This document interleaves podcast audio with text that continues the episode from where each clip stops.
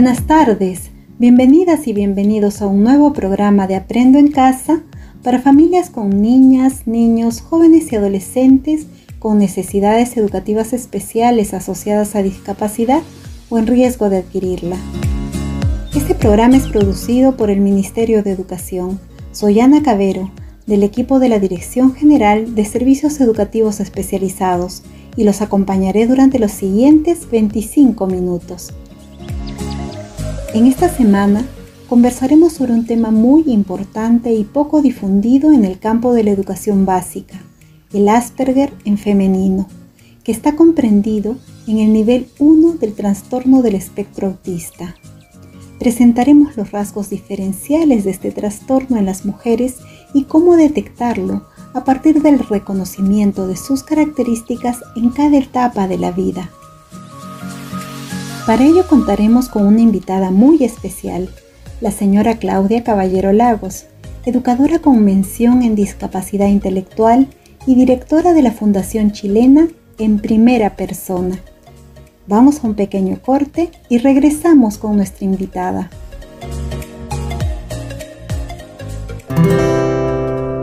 Aprendo en casa. Hola, escucha atentamente y sigue el siguiente consejo. Recuerda que es importante tener aireados constantemente los espacios de la casa, así como insistir en el consumo de alimentos nutritivos, que son fuente de energía y vitalidad para nuestro cuerpo. Gracias por continuar en sintonía de Aprendo en Casa. Estamos con nuestra invitada especial, Claudia Caballero Lagos, quien nos acompaña desde nuestro vecino país del sur, desde Chile. Claudia es educadora de párvulos con mención en deficiencia mental. Tiene 20 años de experiencia y labor en el campo de la inclusión educativa y social de niñas, niños, jóvenes y adultos con discapacidad. En la actualidad es directora de la Fundación en primera persona, con sede en Santiago de Chile la cual está enfocada en visibilizar el diagnóstico oportuno del espectro autista en mujeres. Bienvenida al programa, Claudia. No sabes el gusto que tengo de que estemos conectadas ahora. Siempre he admirado tu capacidad y tu entrega, y ahora mucho más todo el trabajo que estás realizando. Muchas gracias, Coti. Es increíble que estando tan lejos nos podamos conectar y apoyar a tantas personas que nos necesitan a través de un audio y agradecer a esta pandemia que nos ha acercado de alguna manera a través de una plataforma virtual y podamos conversar en esta tarde. Claudia, durante tu vida profesional has trabajado desde diferentes espacios dentro del sistema educativo de tu país, en la atención directa a estudiantes con discapacidad, pero también en alternativas privadas.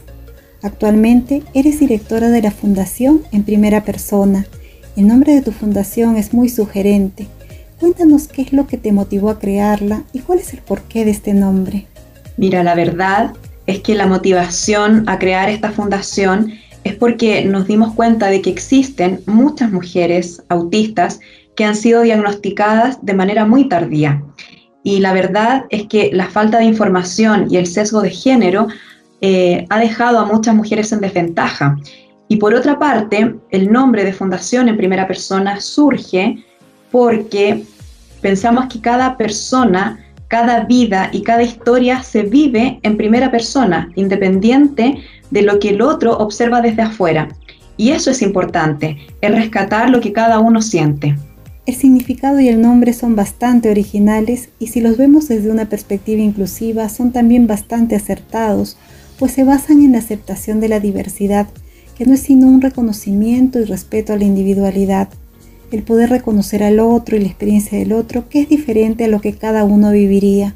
Nos comentas que trabajas con personas con trastorno del espectro autista, específicamente con personas con Asperger, ¿no es así?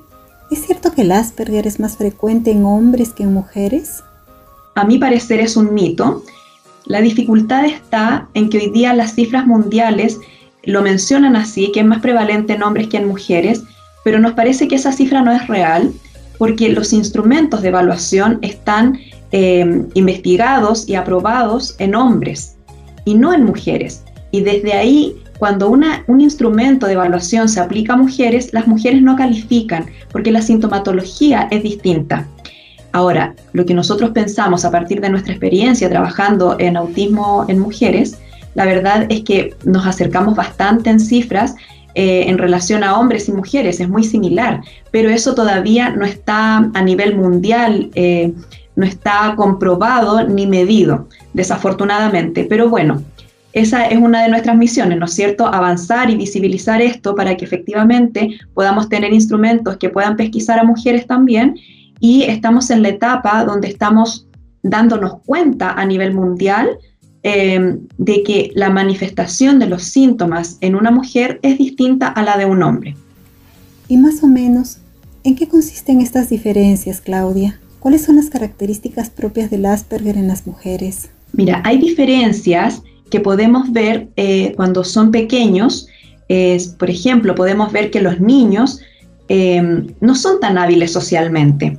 Por ejemplo, presentan mayor mayores frustraciones, son más impulsivos. Por ejemplo, si tú te ubicas en un contexto escolar, puedes ver que un niño con autismo, frente a una frustración o frente a un estímulo sensorial que le es aversivo, puede reaccionar de manera impulsiva, puede golpear a otros o puede hacer una rabieta muy grande. Mientras que una niña, por ejemplo, puede guardarse esa frustración, guardar silencio y puede aguantar mucho tiempo en ese silencio y en esa angustia. Puede llegar a su casa y manifestarlo con la mamá o pueden pasar muchos días y no lo manifiesta. Por ejemplo, también en el caso de los hombres, los niños tienen un lenguaje que es más tardío. Eh, puede ser un lenguaje expresivo también más mecánico, mientras que en las niñas las dificultades que vemos en lenguaje son dificultades bastante leves y presentan un lenguaje incluso más temprano y bastante fluido. Por otra parte, en las relaciones sociales, las niñas tienden a imitar, eso se llama ecolalia social, tienden a imitar a otras niñas y desde ahí pasan muy desapercibidas, mientras que los niños son más reactivos y pueden tener las habilidades sociales un poquito más disminuidas. Yo te diría que lo que destaca en las niñas fundamentalmente es el comportamiento social. Presentan camuflaje donde imitan a otras niñas y, eso hace que pasen desapercibidas. Sin embargo, las dificultades se manifiestan de manera muy emocional eh, y socialmente, diría yo. Ahí radica la gran diferencia. Has hablado de camuflaje. Si tuviéramos que dar un ejemplo de cómo es esta imitación, ¿qué es lo que tú dirías? Mira, el camuflaje uno lo puede ver de tantas formas, porque además tú sabes que estamos hablando de un espectro. Y para que las personas nos comprendan, un espectro es como un abanico de posibilidades de la manifestación de una conducta. Entonces, cuando hablamos de camuflaje en las mujeres, y me refiero a mujeres, a niñas, adolescentes y adultas, es cuando esconden y que está comprobado científicamente, de hecho en un estudio muy reciente que duró cuatro años, se hizo en Argentina, en nuestro país vecino, donde se comprueba que el camuflaje es intencional y ellas esconden algunas conductas. Por ejemplo, hay chicas, y a lo mejor ustedes pueden evocar algún recuerdo así, donde hay niñas que aletean las manos, ¿no? Hacen ciertos movimientos con las manos y eso ellas aprenden a darse cuenta de que no es aceptado socialmente porque a veces las mamás o las familias los corrigen, también los profesores, entonces ellos aprenden a disminuir esa conducta, ¿ya? Ahora, eso no es tan bueno porque si bien es una conducta que socialmente no es aceptada, ellas van, ellas necesitan canalizar esa energía por otra parte, entonces van mm, guardando todos esos sentimientos y que en algún momento aparecen de alguna manera. Entonces, este camuflaje, si bien les ayuda a comportarse socialmente como el resto espera, también tiene un costo muy alto para ellas eh, en el aspecto emocional y, y en su identidad también, diría yo. Claro, porque al camuflarse, al pasar inadvertidas, es difícil entender la forma de trabajar con ellas, puesto que si yo observo manifestaciones bastante claras de autismo en los niños con los que trabajo como educadora, puedo solicitar y ofrecer los apoyos necesarios para ellos, pero en el caso de las niñas que ocultan conductas que socialmente no son aceptadas, es más difícil detectar el trastorno y trabajar con mayor profundidad. ¿Tú nos podrías comentar en este caso si es que en cada edad son las mismas conductas o existen diferentes conductas o síntomas por edad evolutiva? Por supuesto. Mira, Coti querida, es increíble lo que tú mencionas, porque además de que una mamá o una docente, una maestra, no alcanzan a pesquisarlo, no alcanzan a darse cuenta, lo más tremendo que nos ocurre es que si ellas no se dan cuenta, no pueden buscar ayuda. Pero cuando se dan cuenta por otros factores, que ya los vamos a mencionar más adelante, tenemos tan pocos especialistas informados y capacitados para poder diagnosticarlo, que eso es realmente muy preocupante. Y desde ahí parte un poco nuestra misión también como fundación y este espacio que les agradezco mucho, eh, esta invitación para conversar con ustedes nos permite también visibilizarlo, porque nos deja en tremenda desventaja eh, a las mujeres en esta situación y a la larga tiene un costo en la vida tan alto porque esa mujer, esa niña que hoy día tenemos, el día de mañana va a ser madre. El día de mañana quiere ser profesional y al no haber un tratamiento, el no haber, haber intervención durante su adolescencia, su infancia, incluso en su adultez, muchos proyectos de vida se ven truncados, no, los logran solo por no tener el acceso. Entonces me, me parecía súper importante mencionar esto porque es la base de cualquier cosa.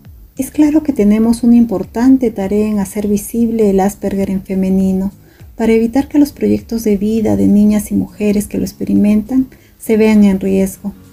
Nos parece muy importante seguir conversando sobre estas características, Claudia, y lo haremos después de un pequeño corte.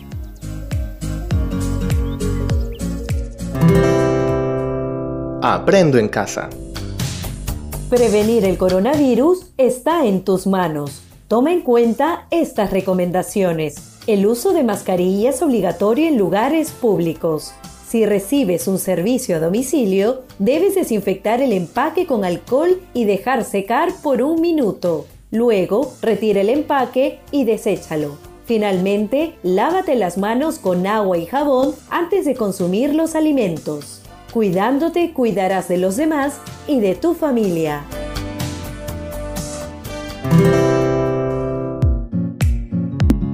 Gracias por continuar en la sintonía de Aprendo en Casa.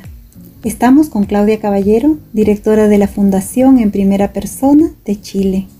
Claudia, estábamos conversando sobre la sintomatología del Asperger en diferentes etapas de la vida de las mujeres.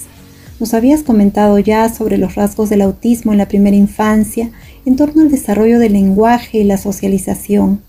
¿Qué podrías comentarnos acerca de la etapa preescolar y escolar? Respondiendo a tu pregunta en relación a la edad evolutiva, mira, podemos ver que en la infancia, nuestras niñas, podemos, eh, que es importante para las personas que nos escuchan, de eh, mamás o educadoras, puedan verlos en sus contextos, porque el juego simbólico, es decir, cuando una niña, por ejemplo, juega a la mamá, juega a cocinar, o juega con autos, o juega a ser chofer, eh, porque no nos encasillemos en, el sesgo de género, ¿no? Entonces, cuando vemos cómo es la calidad de ese juego, si por ejemplo es una niña que juega siempre con la misma muñeca y pasó muchos años jugando con la misma muñeca y de la misma forma con esa muñeca, con el mismo diálogo, ubicándola en el mismo contexto, eso por ejemplo nos debe levantar una alerta. También si observamos la vinculación que esta niña tiene con sus pares y con un adulto, ¿y esto por qué es tan importante? Porque vemos que en contextos educativos, por ejemplo, una niña puede ser muy mamá de otra niña, porque replica la imagen que ella tiene en su hogar. Pero por otro lado, también puede ser muy hija de otra niña. Por lo tanto, va generando una dependencia emocional. Y esa dependencia emocional también la observamos con un adulto en la familia, que generalmente es su madre o su cuidadora principal. Y esta dependencia tiene un costo emocional alto para ella porque vemos que hay problemas en eh, cuando se presenta una angustia en la separación, cuando la mamá se tiene que ir a trabajar o cuando la mamá la lleva al colegio y ella no quiere separarse de su madre, o cuando quiere permanecer dentro de su casa al lado de su madre permanentemente. También observamos que hay elecciones en los juegos o en las actividades. Generalmente eligen, por ejemplo, ver una película que les gusta mucho y permanecen mucho tiempo viendo esa película y la ven una y otra vez, una y otra vez. Incluso aprenden los diálogos y los pueden relatar de corrido, incluso son diálogos muy extensos. Lo mismo ocurre cuando hay libros que les gustan y las mamás se los leen y ellas aprenden los diálogos completos, textos incluso muy grandes. Podemos también ver que existe distintas dificultades que están en la base sensorial. Y eso cuando son niñas pequeñas, estamos hablando en la primera infancia, del año hasta los 5 o 6 años, podemos ver que hay tolerancia a ciertos alimentos o hay selección alimenticia, donde eligen comer, por ejemplo, cosas de un solo color o no comen cosas, por ejemplo, que sean verdes o en su plato de comida ordenan los alimentos antes de comerla. Hay muchos estímulos sensoriales que se encuentran eh, en los distintos contextos sociales. En el colegio, por ejemplo, el recreo eh, implica mucho ruido, implica niños corriendo y las niñas tienden a aislarse. En el jardín infantil también ocurre lo mismo.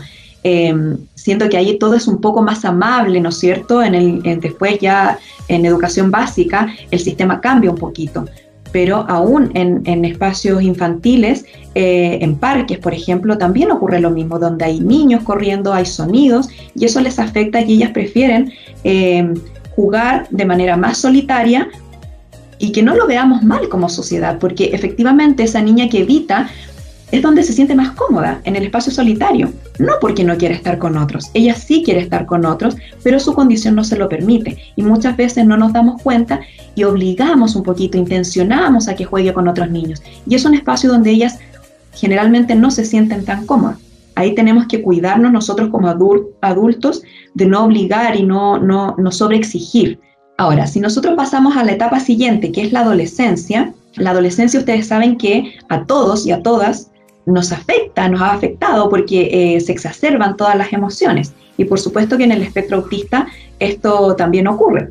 Y ahí podemos ver que la calidad de la vinculación en relación a las amistades, que es tan importante en esa etapa de la vida, son amistades más bien superficiales. No son amistades que ellas elijan para contarles, por ejemplo, lo que les está pasando.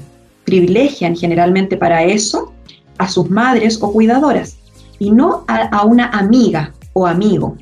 También tenemos eh, algo muy presente en esa etapa, muy importante, que son las crisis emocionales. Mira, nos pasa acá en Chile em, que muchas chicas se han diagnosticado en la adolescencia justamente por las crisis emocionales, porque ocurre que cuando una niña hace una depresión, efectivamente es ahí donde la madre decide consultar consulta con un psicólogo, consulta con un psiquiatra, y es ahí donde encontramos a veces los primeros indicios de un autismo, no antes. Eh, esto a mí me parece importante recalcarlo porque me parece que es donde se empieza a ser más evidente la dificultad en interacción social y en el manejo de la emoción.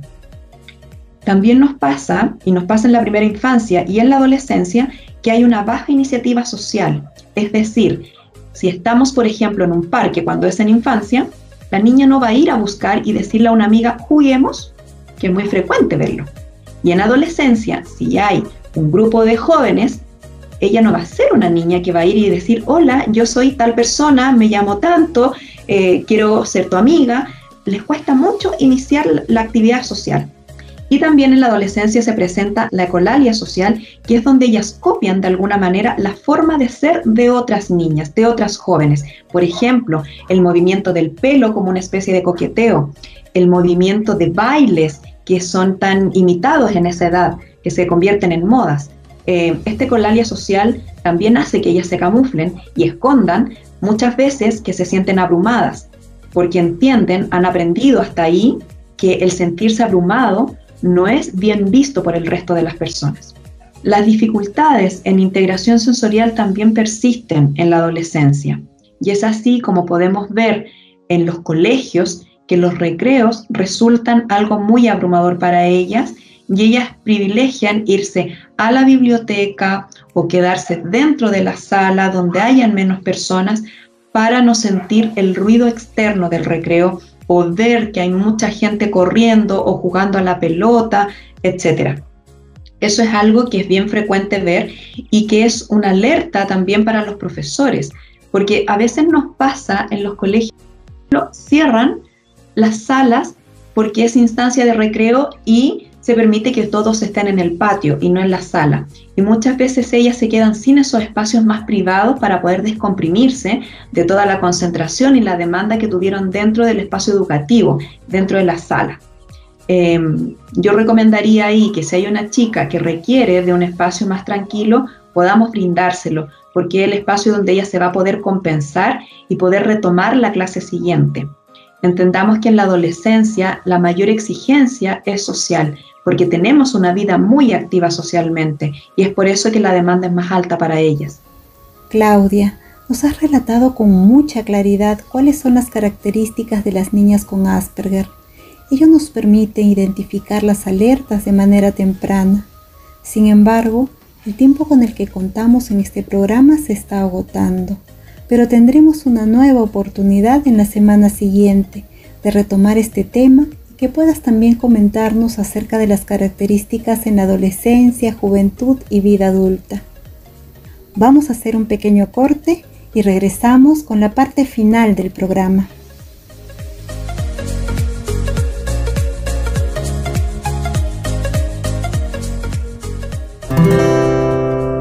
Aprendo en casa.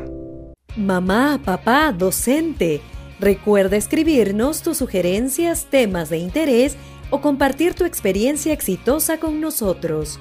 Escríbenos al correo evefamilia.minedu.gov.pe. Esperamos tu mensaje. Aprendo en casa. Vamos llegando al final del programa y entramos a nuestra secuencia. ¿Qué aprendimos hoy? ¿Qué aprendimos hoy? Punto número 1 es necesario visibilizar las características del autismo en mujeres en las diferentes etapas de la vida. Las características del autismo de nivel 1 en mujeres son diferentes a las características que presentan los hombres. El diagnóstico tardío del autismo o Asperger en mujeres coloca a las mujeres autistas en clara desventaja para su desarrollo. Muchas de ellas son subdiagnosticadas y reciben un tratamiento que no es apropiado para poder superar la sintomatología que presentan y por lo tanto para poder vivir felices. Punto número 2. La ecolalia social es una característica propia de las mujeres con Asperger. Esta consiste en imitar conductas de otras niñas, adolescentes o jóvenes. De esta manera, el autismo presente se camufla y hace difícil no solo la detección temprana del autismo en mujeres, sino y sobre todo la regulación de las emociones de niñas y mujeres con autismo, generando altos niveles de estrés, así como costos en la identidad de la persona autista. Punto número 3. Estemos atentos a las señales de alerta en la niña con autismo. Ellas presentan un adecuado desarrollo del lenguaje, pero manifiestan algunas conductas sociales que no son aceptadas y que se camuflan al ser corregidas por otros. También muestran gran angustia en la separación y repetición en la elección de juegos y actividades. Son capaces, cuando pequeñas, de aprender diálogos muy extensos de películas o libros. Muestran también dificultades sensoriales como la selección alimenticia. Comen alimentos de cierto color, ordenan alimentos al comerlos, entre otras conductas. También se aíslan, evitando espacios donde hay ruido. Punto número 4. Cada persona, cada vida, cada historia se vive en primera persona, independientemente de lo que el otro observa desde afuera. Es importante rescatar lo que cada uno siente. Abracemos la diversidad, pues hacerlo nos permite estar en paz, vivir y convivir con otros. Todos somos un aporte para todos.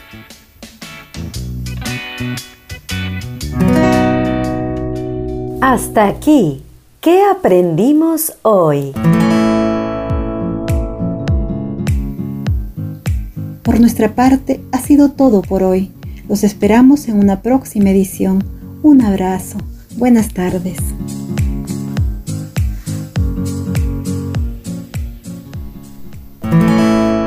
Esto fue Aprendo en Casa. Ministerio de Educación. Gobierno del Perú. El Perú primero.